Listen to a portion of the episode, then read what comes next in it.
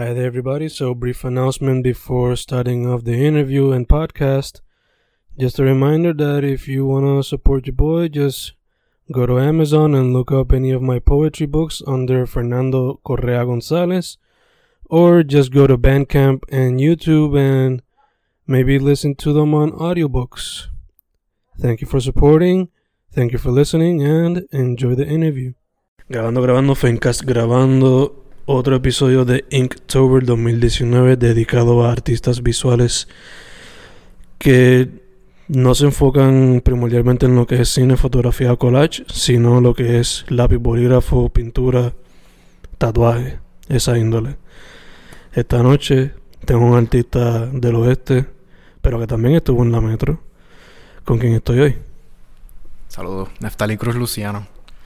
¿Cómo estás, mano? ¿Todo bien? ¿Todo chilling? Tranquilo, tranquilo. So, vamos directo al grano, mano. Este, ¿cómo fue que llegaste a escoger lo que es, por lo menos yo cuando veo tus piezas, primordialmente es lápiz o pintura, aunque también he visto que haces escultura. So, ¿cómo fue que llegaste a lo que es lo visual como tu medio primordial artístico? Eh, yo creo que de la primera vez escogí algo que pintaba una pared cuando era bien nene, bien bebito. Empecé a ensuciarla. sí, no, yo siempre me estuve ensuciando algo, dañando algo. Pero fue una pelea de, de, como esta historia que no sé, me imagino que mucha, mucha gente creativa le pasa. Que en la escuela desde chamaquitos te dicen, ah, tú vas a terminar siendo artista. Y tú dices, no, yo no quiero ser artista. Los artistas se mueren de hambre. y no, yo quiero ser biólogo. Estudiar insectos y cosas. Y eventualmente terminé estudiando arte. Este, y fue bien intuitivo, porque fue como que si fuera a decir que escogí, escogí algo fueron varios intentos, o sea, de todo un poco. Eh, dibujo, este, pintura, escultura, mucha plasticina, este, o sea, eh, influencias de, de, videojuegos, cómics, eh, artistas que conoces. Eh, y yo creo que bien importante fue, antes de salir a la calle, fue Cava. Sí, conocen Cava, sí, lo que era el Centro de Adiestramiento de Bellas Artes. Y Cava, pues, con este corillo de gente que estaba allí súper broken, porque allí había buenísimos artistas en cuatro paredes que se estaban cayendo en canto, tú sabes. Eso es lo que me han dicho. Pues sí, no, yo no sé cómo está ahora, pero ah, eso fue 2003. Estamos hablando fue 2003.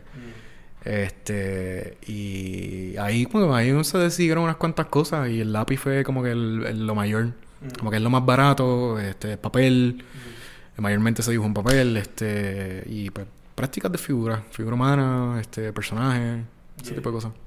Que de hecho, ahora cuando veo mucho tu trabajo, pues veo muchos portraits. De hecho, hiciste uno de un pana mío, Frank Casilla.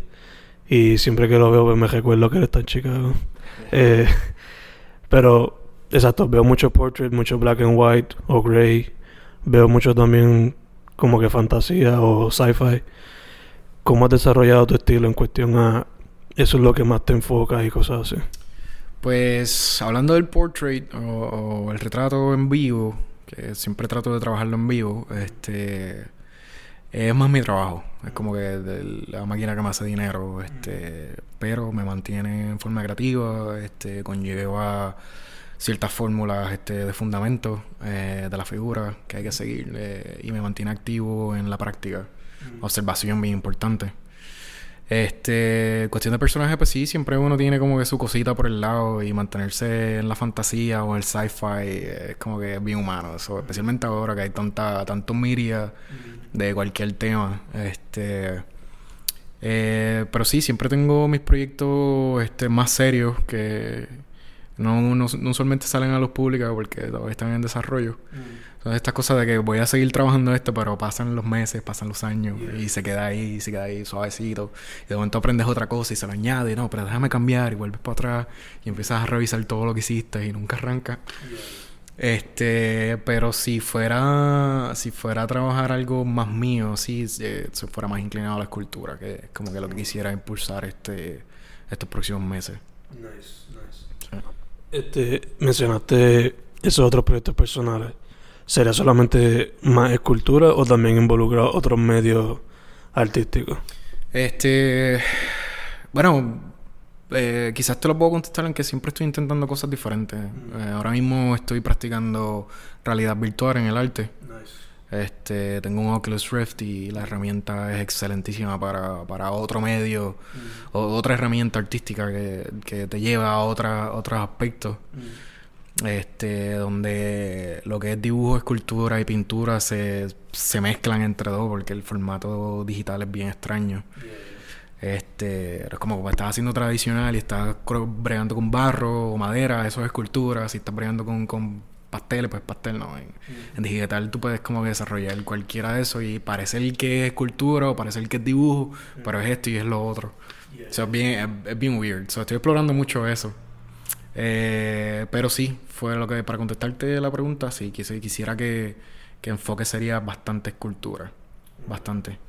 Si acaso para la exposición que estoy planificando que se dé en algún momento de la historia de retratos, este, pues quisiera implementar este eh, primordialmente el dibujo, pero abierto a la escultura y a la pintura. Y pintura, dígase, al óleo y, este, a la acuarela. Nice, nice. Dicho eso, cuando vas a hacer una pieza fuera de los portraits y eso, ¿qué cosas te inspiran o cuáles han sido algunas de tus influencias primordiales? Eh, inspiran. Eh, siempre uno tiene como una. Por lo menos en mi caso, siempre tengo como una línea de pensamiento. Este. Casi siempre es un tema esotérico o temas de lo extraño, donde tú sabes, la gente se conecta mucho, mucho relacionado a los sueños. Este. Pero con un punto de vista realista, no tanto surrealista. Bueno, me. Sea, a veces el surrealismo está sin sentido. Me gusta darle un poquito más de sentido a las cosas especialmente si es una, un personaje, una criatura. Este, pero de influencia eh, o inspiraciones fuera de esa línea es como una cosa que voy absorbiendo por, por días, semanas, hasta meses. Y de momento todo eso se aglomera, hace sentido y explota. Este, a veces yo le llamo la explosión o el mismo vómito, pues es como que así, pues, sales todo. se desborda todo porque ya no puedes aguantar más nada y te da la piquiña y tienes que soltarlo con lo que tengas al frente.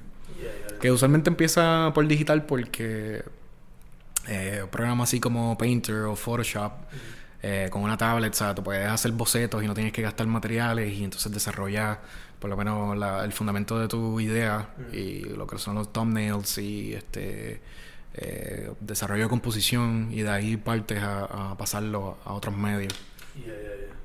Em, entonces definiría parte de tu proceso creativo así entonces, como que acumula, acumula, lo vomita quizás no digital primero y después el medio que va a ser el principal. Sí, este, yo creo que esto es una cosa de los años que llevo trabajando en vivo. Este, en vivo tú trabajas y tienes que hacer las cosas rápido, porque si, por ejemplo, como retratista, si estoy haciéndolo con un cliente en vivo, un modelo en vivo, pues tengo un span de atención de 30 minutos.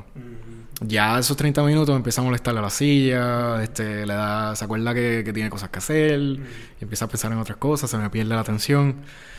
So, sí, o sea, tengo mucha cosa de, trabajar rápido eh, y mucha improvisación. So, si lo pongo en un trabajo un poco más extendido, algo que sea más específico a, a un fin, como una idea que estoy trabajando o algo así, pues para relacionarme prefiero como que absorber, absorber, absorber y entonces es esperar ese momento de explosión, como mencioné el vómito, porque es mucho más este, efectivo para mí trabajar.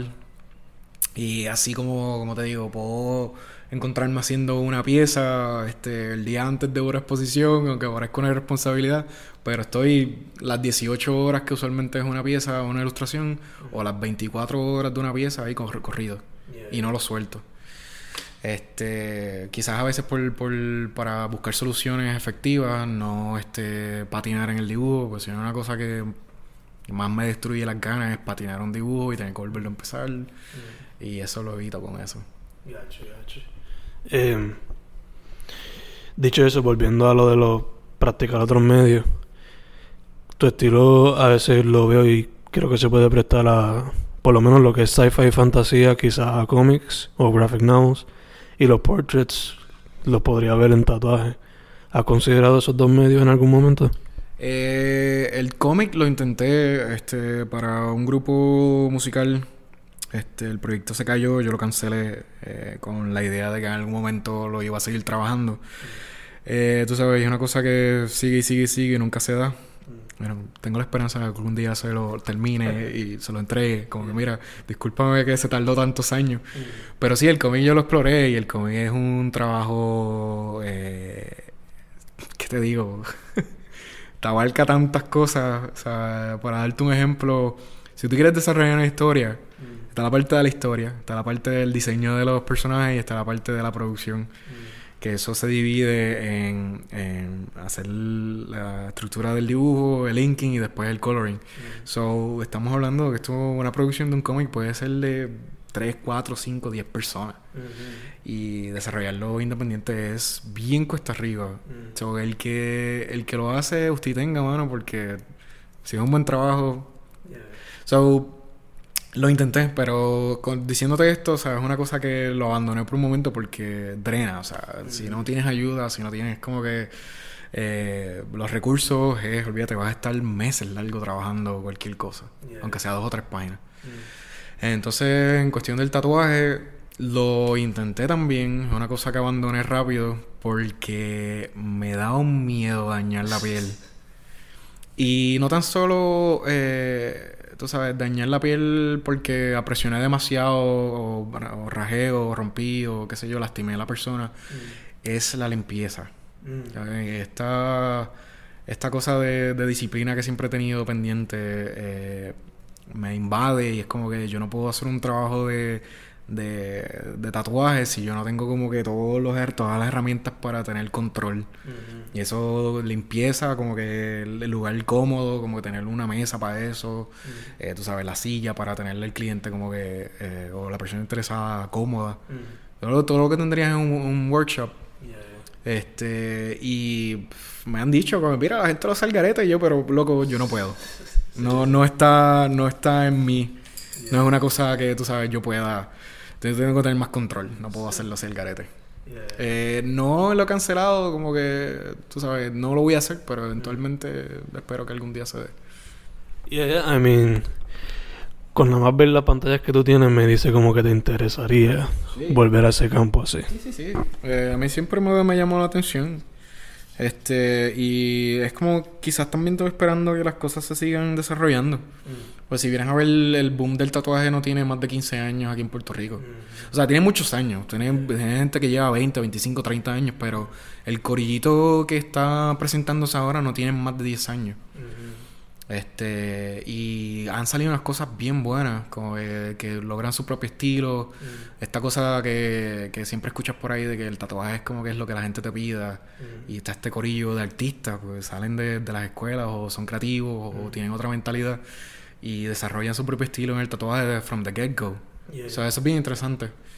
Y que la gente se enamora de eso. Se enamora de eso, exacto. Como que, ah, mira, este estilo me encanta, yo quiero que esta persona me tatúe. Y tengo unas cuantas personas que sigo que están bien duros en eso. Mm. O sea, que, que, tengo mucha influencia de, de, mismos puertorriqueños que están metiéndole bien. O sea, quizás algún día me, me tire esa maroma. Gacho, gacho. Dicho todo eso, ¿cómo tú dirías que tu arte es un, un reflejo de ti? Ah, bueno, es una pregunta bastante interesante. Uh, quizás, quizás en los, en los últimos años que me he desarrollado más como para trabajo, este, tú sabes, eh, mi influencia o mi mentalidad en el trabajo ha sido más por, por, el, por el desarrollo de la disciplina y, los procesos que te llevan a ciertas, ciertas soluciones, o por ejemplo el retrato. Eh, tú sabes, influenciándote, investigándote de, de, cosas que te gustan, si acaso arte tradicional, arte clásico, los grandes maestros o personas bien importantes ahora en la figura. O sea, actual, como que este año, los últimos 5 o 10 años.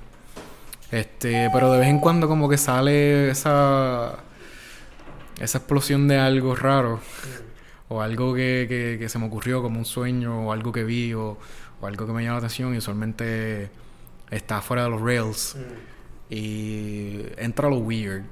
Como que recientemente dibujé participé en una, una exposición, oh, era más como un performance de otro artista que creo que venía de Guatemala. Mm. No me acuerdo exactamente de dónde venía, pero era de América del Sur.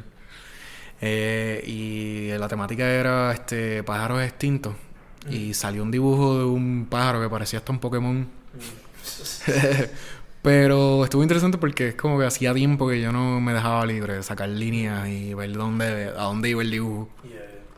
Este casi siempre, y ahora que me pones a reflexionar, este, los últimos años ha sido mucho comisión. Y entonces, dependiendo de la comisión, ahí es la libertad que yo tengo con el trabajo. Mm. El año pasado hice una comisión para una portada de, de un EP, para un rapero en New York.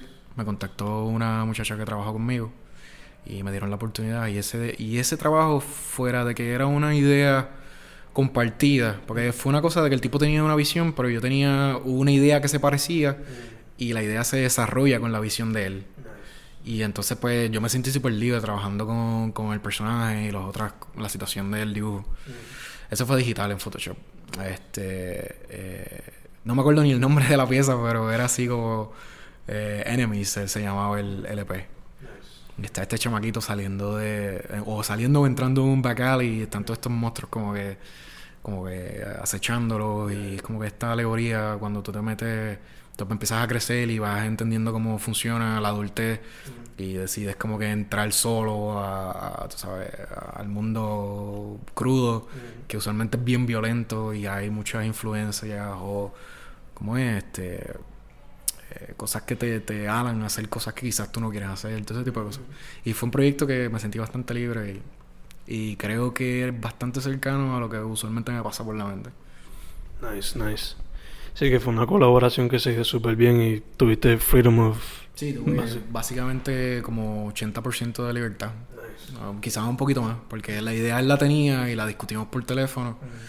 Este, y fue un feedback de parte y parte, como que mira, tengo esta otra idea que llevo años queriendo trabajar, yo entiendo lo que estás diciendo, mira a ver si te gusta, me dice, sí, me encanta, y le tiré el boceto, me dice, eso es lo que es. y tiré por el Nice. Dicho eso, ahorita y tú llevas tiempo en la escena y metiéndola al arte.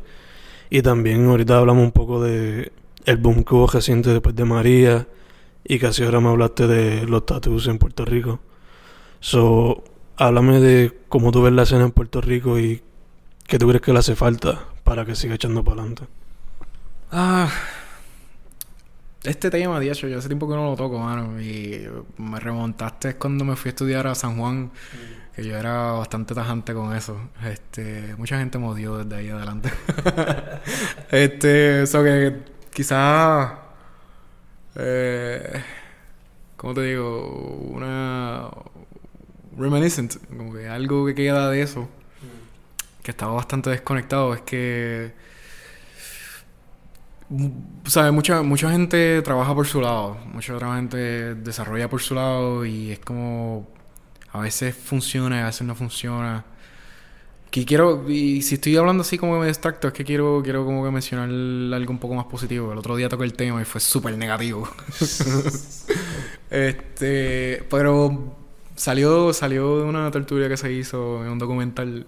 Este, y mencioné que esto es como que eh, es algo que existe, que es tan grande y tan monstruoso que nadie entiende. Mm. So, las cosas funcionan como que alrededor de eso. Y no sé si estoy haciendo sentido lo que te quiero decir. Este, pero es bien extraño, mano. La, escena en Puerto Rico artística en todos los ámbitos es bien extraña porque tienes como que muchas muchas influencias de todos lados. Todo el mundo quiere hacer su parte, todo el, todo el mundo quiere hacer su, su porción. Este, hay bandos que se desarrollan y crean cosas bien cool, pero de momento se cae por alguna una cosa, alguna tontería, y de momento se transforma en otra cosa y sí, esto es una cosa que lleva décadas. Eh, es así, va a seguir siendo. No sé si es como que la naturaleza del boricua. Lo que. Yo creo que sí, eso es definitivamente la naturaleza del boricua. Esta combinación de que tengo una fiebre y la fiebre sigue, de momento dura poco, todo el mundo hace lo mismo. Eh, ¿Cómo te digo? Eh, de momento se cae y todo el mundo se, se, se desmotiva y están tiempo enfriándose, de momento sale otra cosa. Pero lo nítido de esto es que siempre sale algo, mano, que, que sobresale. Como que siempre está este tipo o esta tipa que hace algo y como que ¡pum! se pegó. Y esto es en base a la creencia de que es tan difícil mantenerse como artista en Puerto Rico que si tú vienes a comparar con otros países y como, todo el mundo hace, que siempre estamos comparando, pero si te quieres comparar bien, mm. Puerto Rico tiene esta, no se pueden decir malas palabras, ¿verdad? Puerto Rico tiene esta jodienda, mano, porque es una, es una pendeja que salen tan buenos artistas de aquí. Mm. Y mano, y a veces como que tú los ves como, diablo, cabrón, eso salió de Puerto Rico, mano. Mm. Este, y siempre son competentes, como que tú lo ves, los, murali los muralistas, la gente que hace tatuajes, los músicos, siempre salen y brillan, mano. Así que no sé si es. No sé si es cuando logran salir que la cosa explota, pero. Pues, tú sabes, Puerto Rico, Puerto Rico es fértil para eso. Y es una cosa de, de, lo negativo salen cosas grandiosas. Como que esa, esa descomunicación y todo ese problema y todo ese follón que nosotros tenemos como artistas desarrolla, mano, y pasa. Y por más que sé yo, como, como el tema de María, que destruyó tantas tantas posibilidades y tantas oportunidades, siempre eh, retoman y siempre salen, qué sé yo, mano. que tengo una opinión extraña sobre el tema. Yeah, I mean, quizás es que dentro de tanto struggle, siempre como que sale algo positivo, ¿no? Y más de lo sorprendente que es una isla tan pequeña durante todo el mundo, ¿no? Exacto. Este, y no sé, mano, yo no sé si es. Puedo, puedo tener pensamiento mágico y pensar que es que Puerto Rico está como que en un lugar bien energético, bendecido, yo no sé, porque es que siempre, siempre a través de la historia han salido tantas personas tan buenas en su campo que pasa y lo pasa todo pasa todo el tiempo y de momento te encuentras con alguien que no conocía y vivía justo al lado tuyo y este tipo está haciendo un proyecto súper bueno o tiene un cómic o tiene una propuesta súper buena de algo tú sabes. Eso que si fuera a pensar de cómo, cómo pasa la escena eh, es bien negativa y mucho struggle pero a la misma vez eh, es bien impactante cuando logra algo salir no entiendo Dicho eso, manteniéndolo más o menos en el tema, pero no tanto. Como dijimos, tú tienes ya bastante tiempo de experiencia y ah, estoy bien seguro que has tenido algunas que como que son las mejores o tienes una que es como que la mejor que te has pasado. So, ¿Cuál ha sido tu mejor experiencia como artista? Eh, ya lo sabes que no tengo una favorita, es que he tenido la, la oportunidad de, de, llegar a sitios bien específicos. Mm. Como que la vida te lleva y tienes esta, este deseo de hacer algo y eso se da eventualmente. Pero puedo mencionar puntos importantes. Cuando estaba en San Juan, fue importante conocer los artistas que conocí jóvenes allí. Eh, estuvo para 2007-2008. Eh, después de eso conocí un artista profesional que me desarrolla gracias a tener esa oportunidad me desarrollo como, como técnico eh, cuestiones de materiales, desarrollar una, una exposición. O sea, que han sido muchos muchos este, eventos que me siempre es como que un crecimiento este, exagerado. Si que lo ponemos a pensar que es uno, estoy subiendo una escalera, pues subo como 5 o 6 escalones corridos. Este, el día que me fui a estudiar Altos de Chabón, o sea, la experiencia que tuve y el crecimiento que tuve fue bien grandioso. De la manera en que lo, la manera en que pasó.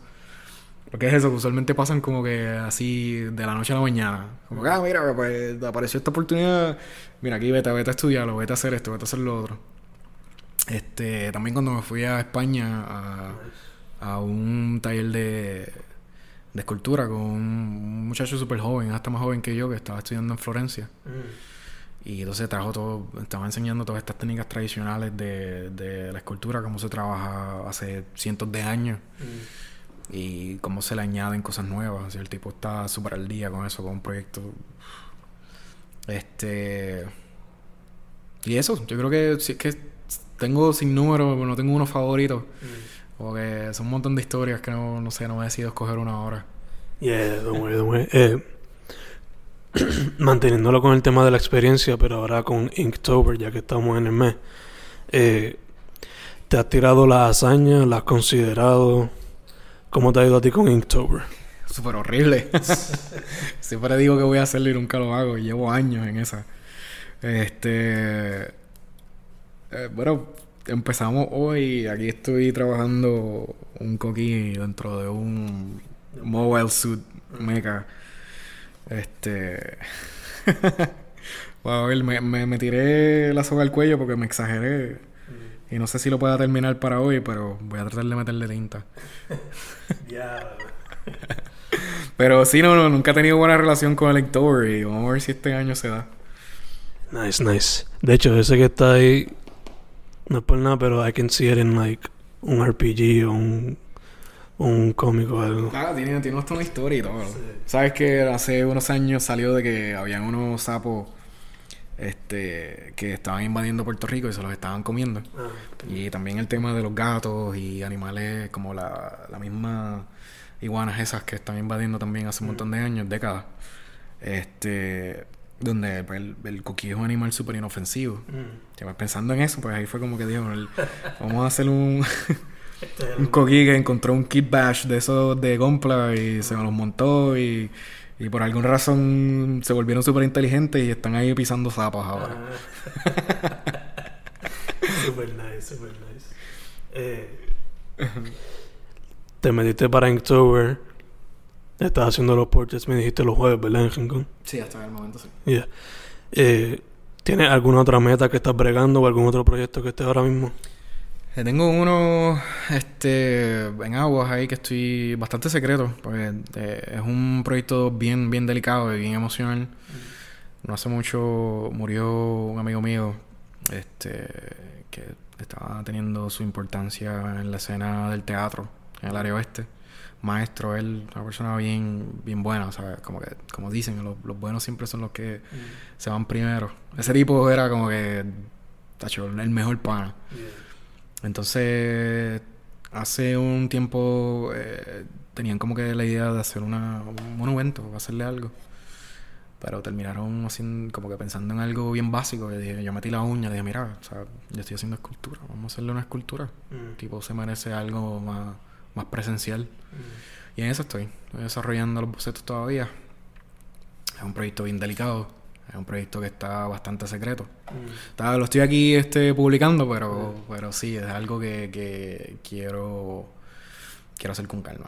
Nice, Y a partir de eso, pues puede ser que salgan unas cuantas cosas. nice, nice. Eh, trayéndolo más a, a algo para the kids. Si viniera una persona saliendo de high school a pedirte un consejo sobre meterse al arte, ¿cuál sería tu consejo para esa persona? No tengo consejo. no, pero nada, yo creo que de, de mi experiencia propia y la gente que he conocido, por más que tú digas no quiero, siempre va a estar la piquiña y va a pasar. Y, y es como que si tienes esta idea o estas ganas, algo, algo, lo más absurdo te va a volver a traer. So, yo creo que va a depender de la, de la disciplina, de, de la disciplina y el interés de la persona, o del estudiante o del joven. Este, eh, tiene que tener claro de que va a ser bien difícil, eh, va a estar muchos años sin probablemente tener un poco de fama, como de momento hiciste algo que nadie sabía de eso, nadie, nadie había visto algo así como eso y explotaste y te conectaste y hiciste fama y te ganaste miles de dólares y eso pues de uno en miles o millones. Este pero yo creo que es perseverancia. Es bien fácil caer en, en la parte negativa o en depresión o tú sabes en el en, de que esto no sirve o no funciona. Este pero siempre hay algo que te trae y este si es eso que esté pendiente a, a su deseo o a las ganas de hacerlo que tenga la oportunidad de salir de Puerto Rico mejor todavía no necesariamente a quedarse o a lograr pero si se da bien es más como que sal, viaja y conoce, eh, busca bajo tus intereses. Si te gusta el arte tradicional, vete a Europa. Si te gusta más este, lo que está pasando con, con los cómics y pop art, vete a Estados Unidos, a New York. Investiga sobre la gente que está bregando con eso y vete, vete a una vuelta y vete y gózatelo, aprende y vuelve. explorar. Sí, eso es, es muy, es bien importante. La exploración, la observación y, y la búsqueda de interés es como que lo más que te mantiene a flota como artista. Nice, nice. Eh, dicho todo eso, para ir cerrando, ¿dónde la gente puede conectarte? Eh, lo más activo que tengo es el Facebook. Este. Tengo el Instagram. Nunca logré terminar la maldita página de internet. sale caro. Este. Bueno, sale caro porque hay algunas cosas que, tú sabes, tirarte la soga del cuello y hacer más de lo que no debes hacer y pues... Pero Instagram, Instagram yo creo que es lo más eh, accesible que tengo. Es básicamente mi portafolio más reciente está allá adentro. Se consigue por arroba eh, Neftali Cruz Luciano, así corrido. Eh, igual Facebook, Neftali Cruz Luciano, está ahí toda mi información. O sea, yo pongo lo más reciente ahí. Perfecto, perfecto. Pues más, eso sería todo. Fencast Inktober con Neftalis Cruz Luciano de Mayagüez Full, ¿verdad? Mayagüez. Eso sería todo. Gracias, más. Bueno, gracias, gracias a ti, gracias por la oportunidad.